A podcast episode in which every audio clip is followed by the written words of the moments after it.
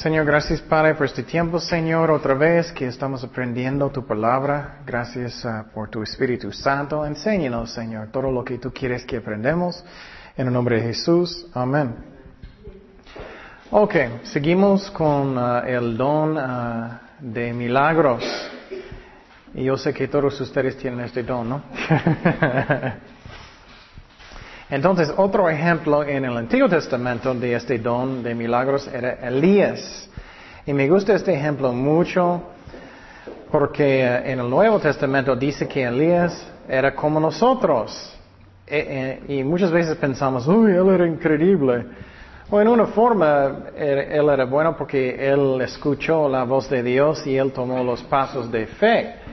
Pero la Biblia enseña que él era como nosotros. Vamos a primero de uh, Reyes 17. Primero de Reyes 17, 1. Y me gusta esta historia mucho porque es mucho ejemplo de milagros de Dios. Primero de Reyes 17, 1. Dice Elías Tisbita, que era de los moradores de Galad, dijo a Acab, vive Jehová Dios de Israel, en cuya uh, presencia estoy, que no habrá lluvia ni rocío en estos años, sino por mi palabra. Qué fuerte, ¿no? Si puedes decir eso, no vamos a tener lluvia en Ensenada este año, solamente si yo digo, o bueno, Dios dice a través de mí. Y vino a él palabra de Jehová diciendo, Aparte de aquí y vuélvete al oriente y escóndete en el arroyo de uh, Kerit, que está frente al Jordán. Beberás del arroyo y yo he mandado a los cuervos que te den allí de comer. Y entonces, qué interesante, ¿no? Como Dios trabaja. Es que Dios está haciendo un gran milagro y Él va a mandarlo un, un arroyo, un río para tomar agua. ¿Y quién va a darlo comida? Los cuervos. y creo que eran bien preparados, ¿no? Pero Dios trabaja como Él, dice que es necesario. Y la otra cosa que miramos que es muy interesante es que Dios puede controlar cualquier cosa. Piénsalo, Dios puede hablar en, en el cerebro muy chiquito de un cuervo y decir, ok, tienes que traer comida a, Eliseo que está allá. Elías, perdón, Elías, que está allá. Y qué interesante, ¿no? Que Dios puede hablar con los animales. Y siempre estoy recordando esta parte cuando estoy caminando en la calle y un perro viene. estoy orando, Señor, habla con este perrito que él no va a perseguirme. Seguimos en versículo 5.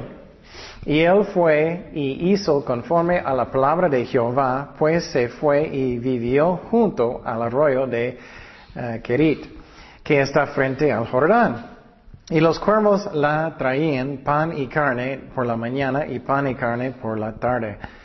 Qué chistoso, ¿no? Los dos, pan y carne, un, un torta. Pasando algunos días se secó el arroyo porque no, eh, no había llovido sobre la tierra. Vino luego um, a él palabra de Jehová diciendo, levántate, vete a, a, Sarepta de Sidón y mora allí. He aquí yo he dado orden allí una mujer viuda que te sustiente. Y mira cómo Dios guía paso a paso. Posible no tienes trabajo, tienes trabajo. Mira cómo Dios guía paso a paso a paso. No siempre es igual. Entonces él se levantó y fue a Y cuando llegó a la puerta de la ciudad, he aquí una mujer viuda que estaba allí recogiendo uh, leña y él la llamó y le dijo, te ruego que me traigas un poco de agua en un vaso para que beba. Y yendo ella que traérsela, él la volvió a llamar y le dijo, te ruego que me traigas también un bocado de pan en tu mano. Ella respondió, vive Jehová tu Dios, que no tengo pan cocido, solamente un puñado de harina tengo en la tinaja y un poco de aceite en el vasija. Y ahora uh, recogía dos leños para ah, entrar y prepararlo para mí y para mi hijo, para lo comamos y nos dejemos morir. Entonces, qué triste, ellos pensábamos, eso es la última cena y ya vamos a morir. Elías le dijo, no tengas temor, ve, haz como has dicho para hacerme a mí primero de ellos una pequeña torta cocida debajo de la ceniza y tráenmela y después harás ah, para ti y para tu hijo. Porque Jehová tu Dios de Israel ha dicho así, la harina de la tinaja no escaseará ni el aceite de la ah, vasija disminuirá um, hasta el día en que Jehová haga llover sobre la faz de la tierra. Entonces, Dios dijo que nunca va a acabar um, la comida que ella tenía. Y eso es muy interesante como Dios hizo esos milagros. Primeramente mandó los cuervos y él oró también, no había lluvia. Él fue con esta viuda. Y también me gusta este ejemplo porque a veces sentimos, ay, no tengo nada de servir a Dios, no tengo nada de nada, pero ella dio lo que ella tenía. Era un milagro. ¿Y qué otro milagro Nuevo Testamento era muy parecido? ¿Alguien recuerda? Los panes y qué? Peces. Panes y peces, ¿no? También recuerdas, Dios sanó también Naaman, de, él era lepra, ¿recuerdas? Otro ejemplo de un milagro. Y mi favorito um, ejemplo, otro ejemplo primero, de un milagro en la Biblia era cuando uh, Josué estaba en una batalla. Vamos a Josué 10.8. Josué 10.8. Él estaba en medio de una batalla en contra de otros países, ejércitos. José 10, Josué 10.8. Dice, y Jehová dijo a Josué, no tengas temor de ellos, porque yo los he entregado en tu mano, y ninguno de ellos prevalecerá delante de ti. Y José vino a ellos de repente habiendo subido toda la noche desde Gilgal. Y Jehová le llenó de consternación delante de Israel y los hirió con gran mortandad de Gabaón. Y los siguió por el camino que sube a Betororón y los hirió hasta a, Seca y Maceda. Y mientras bien huyendo de los israelitas a la bajada de Betorón, Jehová arroyó desde el cielo grandes piedras sobre ellos hasta Azteca, más milagros. Y murieron y fueron más los que murieron por las piedras del granizo que los que los hijos de Israel mataron a espada. Dios estaba peleando por ellos. Entonces Josué habló a Jehová el día que Jehová entregó al amoreo um, delante de los hijos de Israel y dijo en presencia de los israelitas, Sol detiene en Gabaón y tú, luna, en el valle de Ajalón. Entonces, increíble, él habló para que el sol no va a bajar porque él todavía necesitaba luz para ganar en la batalla. Versículo 13. Y el sol se detuvo y la luna se paró hasta que la gente se hubo vengado de sus enemigos. No está escrito en este libro de Hacer y el sol se paró en medio del cielo y se apresuró a ponerse casi un día entero. Y no hubo día como aquel, ni antes ni después de él, habiendo atendido Jehová a la voz del hombre, porque Jehová peleaba por Israel. Entonces, qué increíble, ¿no? Y piénsalo, eso es un milagro muy grande. ¿Qué necesita pasar para que el sol va a parar? Ya sabemos más cosas, ¿no? ¿Qué está pasando con la tierra? ¿Está qué? Girando, ¿no? Entonces, si va a parar instantáneamente, ¿qué va a pasar con todos nosotros? Vamos a volar, ¿no? Entonces Dios hizo un milagro muy grande. Dios puede hacer cualquier cosa. Tenemos que recordar eso, que Dios hace milagros hoy en día también. Si tengo problemas y pruebas, Dios puede hacerlo. Pero un, ejemplo aún más grande era cuando uh, um, Ezequías, él um, pidió un señal de Dios que él va a sanarlo. Vamos a Segundo de Reyes 28. Me gusta este ejemplo mucho. Dice, y Ezequías había dicho a Isaías, ¿qué señal tendré de Jehová me sanará? Y que yo subiré a casa de Jehová al tercer día. Segundo de Reyes 20, versículo 8. Dice, respondió Isaías, esta señal tendrás de Jehová. ¿De qué hará Jehová esto que ha dicho? ¿Avanzará la sombra 10 grados o retrocederá 10 grados?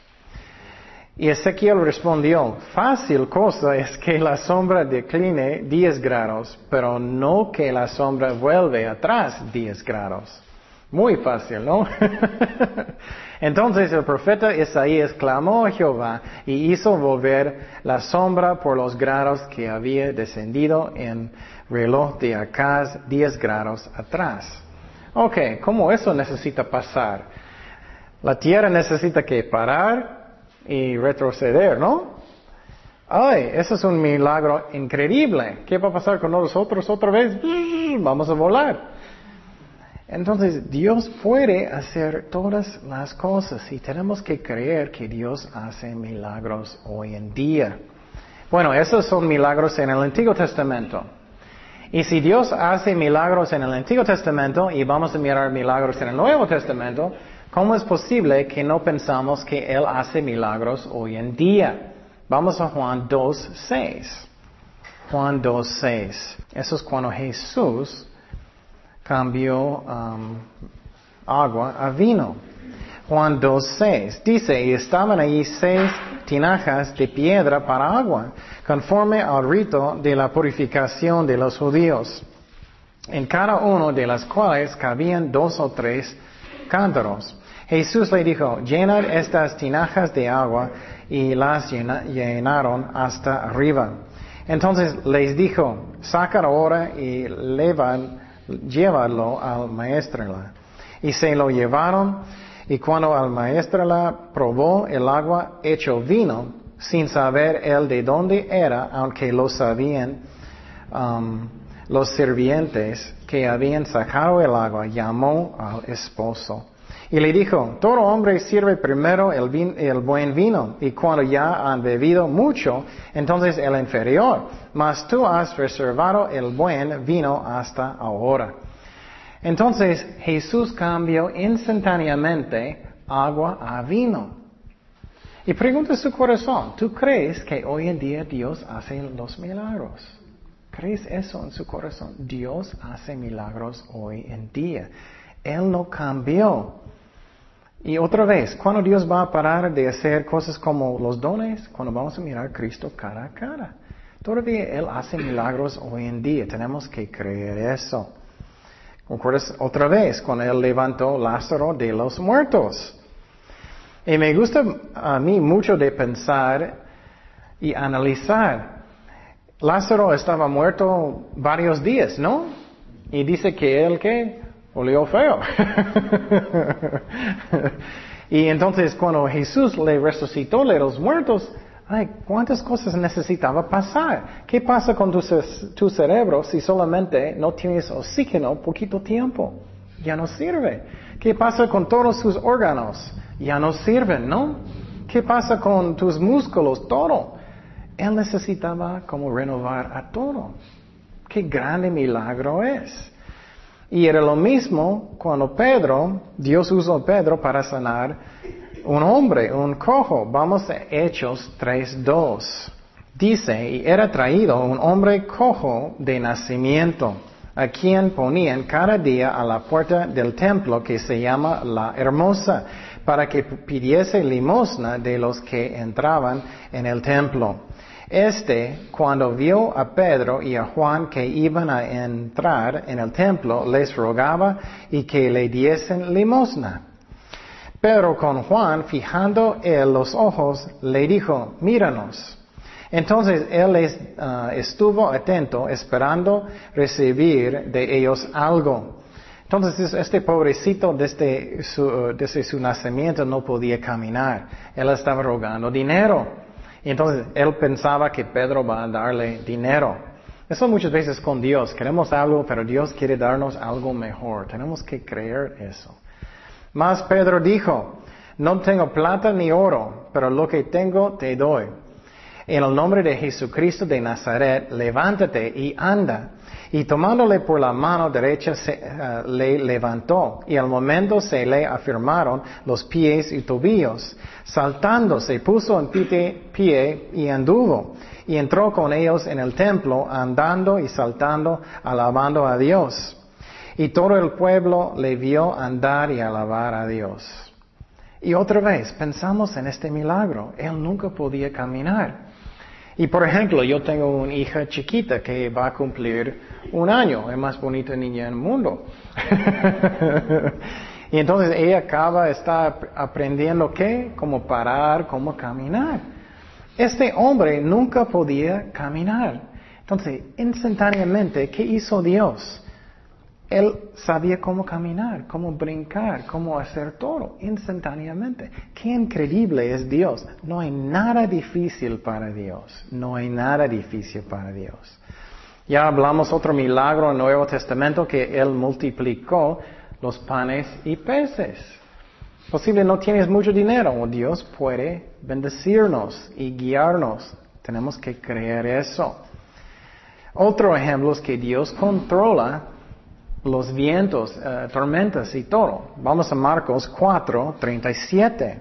Creo que nosotros podemos identificar con eso mucho. Tenemos pruebas o problemas y, estamos en una tormenta y estamos quejando. Hey, ¿dónde estás Jesús? ¿Dónde estás? No te importa. Marcos 4, 37. Pero se levantó un gran tempestad de viento y echaba las olas en la barca de tal manera que ya no anegaba. Y él estaba en la popa durmiendo sobre un cabezal. Y le despertaron y le dijeron, Maestro, ¿no tienes cuidado de perecemos? Nosotros hacemos eso. Ay, Señor, tengo tantos problemas, no me escuches. ¿Dónde estás? ¿Dónde estás? Estoy orando por mucho tiempo. Estás durmiendo. Despiértate. ¿Y qué él dijo? Y levantándose, reprendió al viento y dijo al mar, calma, enmudece. Y cesó el viento y se hizo, eh, hizo grande bonanza. Y entonces, eso pasa con nosotros mucho, ¿no? Y Jesús después dijo, ¿dónde está tu fe? ¿Dónde está tu fe? Y preguntamos a nosotros mismos, ¿dónde está mi fe? Dios hace milagros. Pero quiero decir que tenemos que buscarle también y creer que estamos buscando su voluntad. También Dios usó los discípulos, Dios usó los discípulos para hacer milagros. Vamos a Hechos 5, 12. Vamos a Hechos 5, 12. Eso hablando de varios milagros.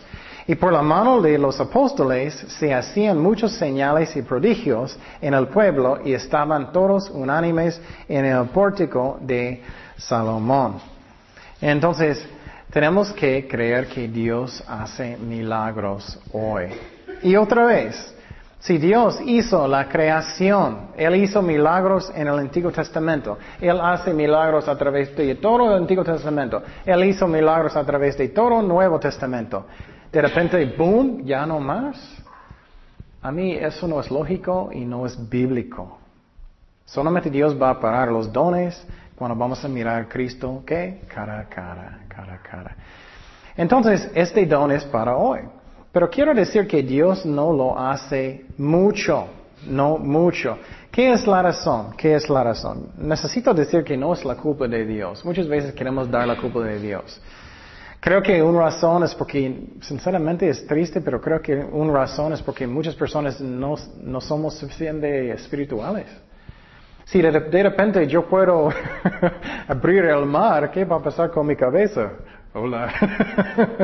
Posible voy a tener mucho orgullo.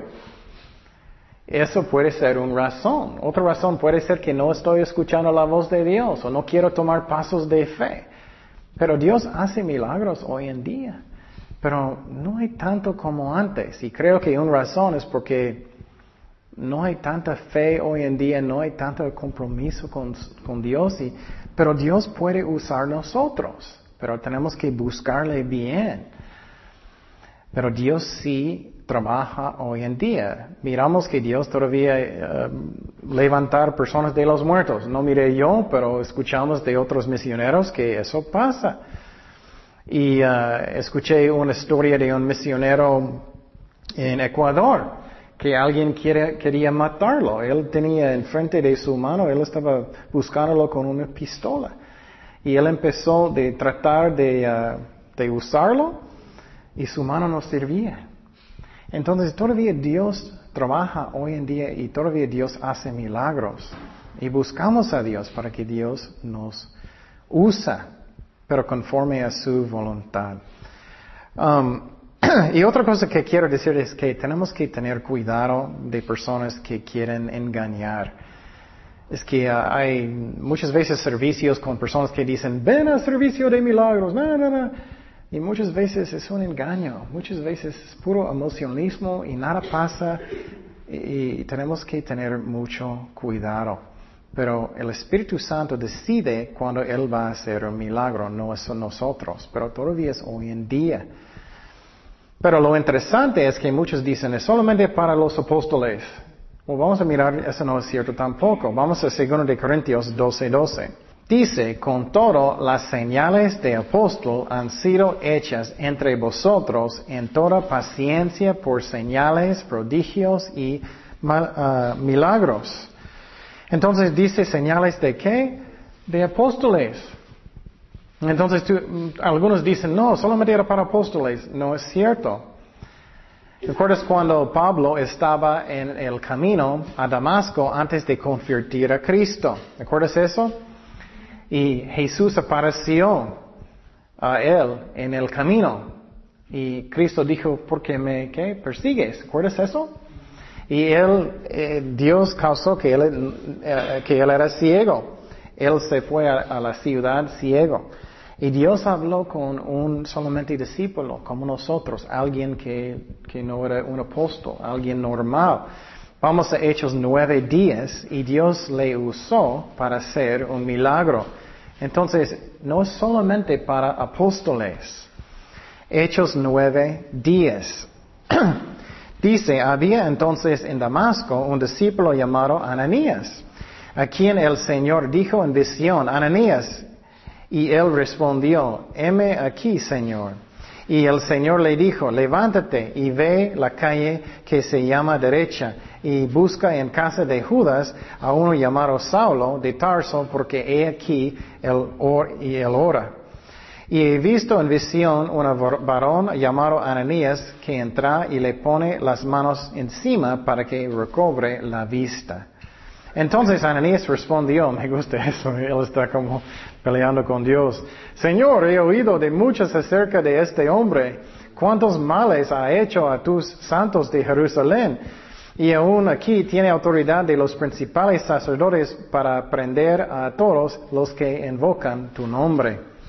El Señor le dijo, ve, porque instrumento escogido me es este, para llevar mi nombre en presencia de los gentiles y de reyes y de los hijos de Israel, porque yo le mostraré cuánto le es necesario padecer por mi nombre.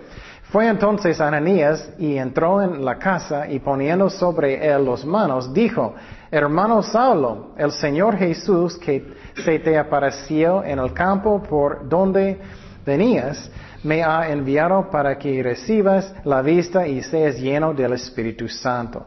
Y al, momento a caer de los ojos como escamas, y recibió al instante la vista y levantándose fue bautizado. Él usó a alguien ordinario. ¿Cuántos de nosotros somos ordinarios? Entonces Dios puede usar nosotros también. Dios también usó um, Felipe. Felipe, otra persona que no era apóstol. Es muy importante que entendamos eso, que Dios puede usar cada uno de nosotros para hacer milagros si es la voluntad de Dios. Vamos a Hechos 8, 5. Dice entonces Felipe, descendiendo a la ciudad de Samaria, les predicaba a Cristo y la gente unánime escuchaba atentamente las cosas que decía Felipe, oyendo, viendo las señales que hacía. Porque de muchos que tenían espíritus inmudos salían estos dando grandes voces y muchos paralíticos y cojos eran sanados. Así que había gran gozo en aquella ciudad. Entonces Dios usó a Felipe un discípulo normal como nosotros también, no solamente los apóstoles. Dios también usó a Esteban, lo mismo, para hacer milagros, un discípulo normal. Ok, entonces, ¿qué es el peligro de milagros? ¿Qué es la razón muchos no tienen? A mí es por el orgullo.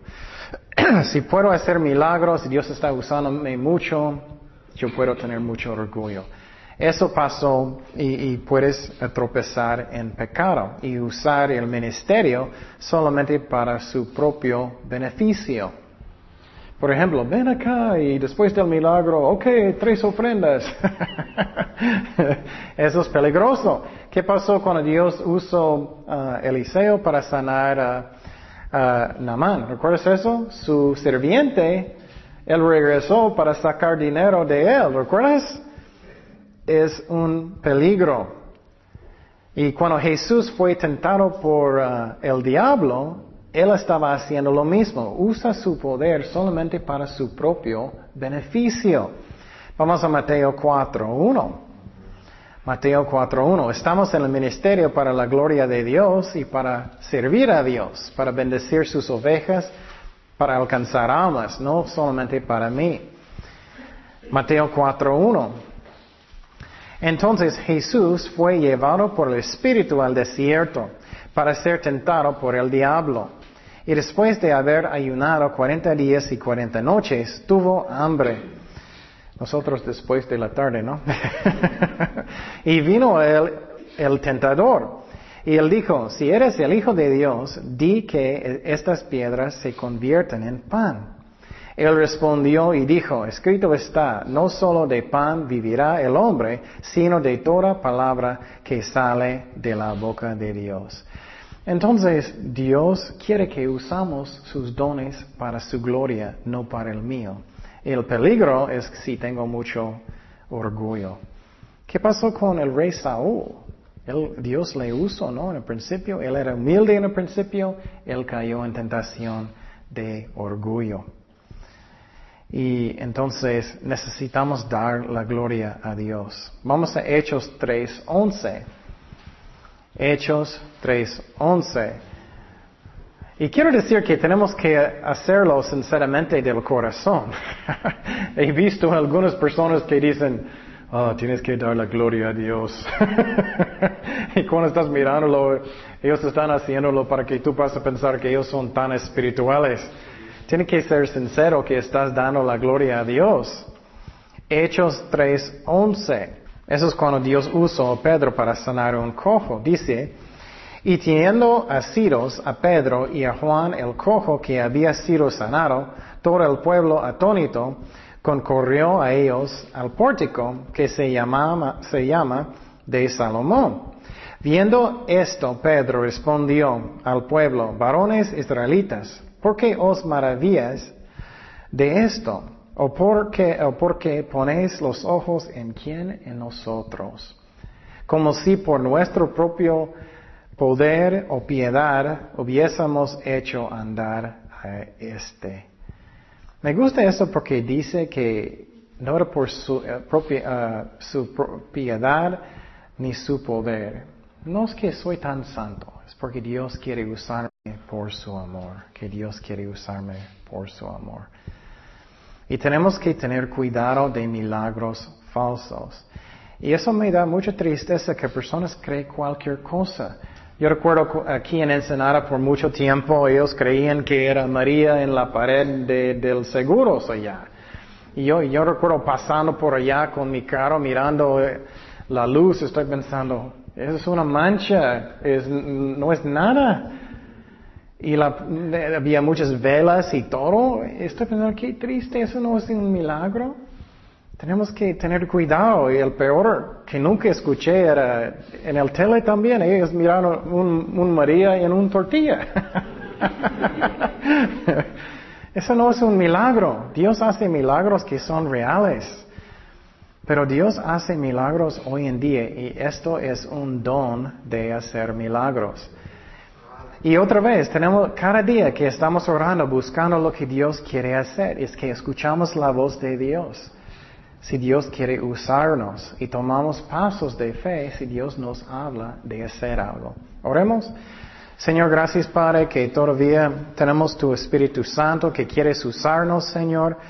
Guíanos, Señor, ayúdanos para tomar pasos de fe si tú quieres que, que hacemos milagros con su poder, que nos guía. Y lo mismo con los otros dones, Señor, y darnos los dones del Espíritu Santo que tú quieres darnos.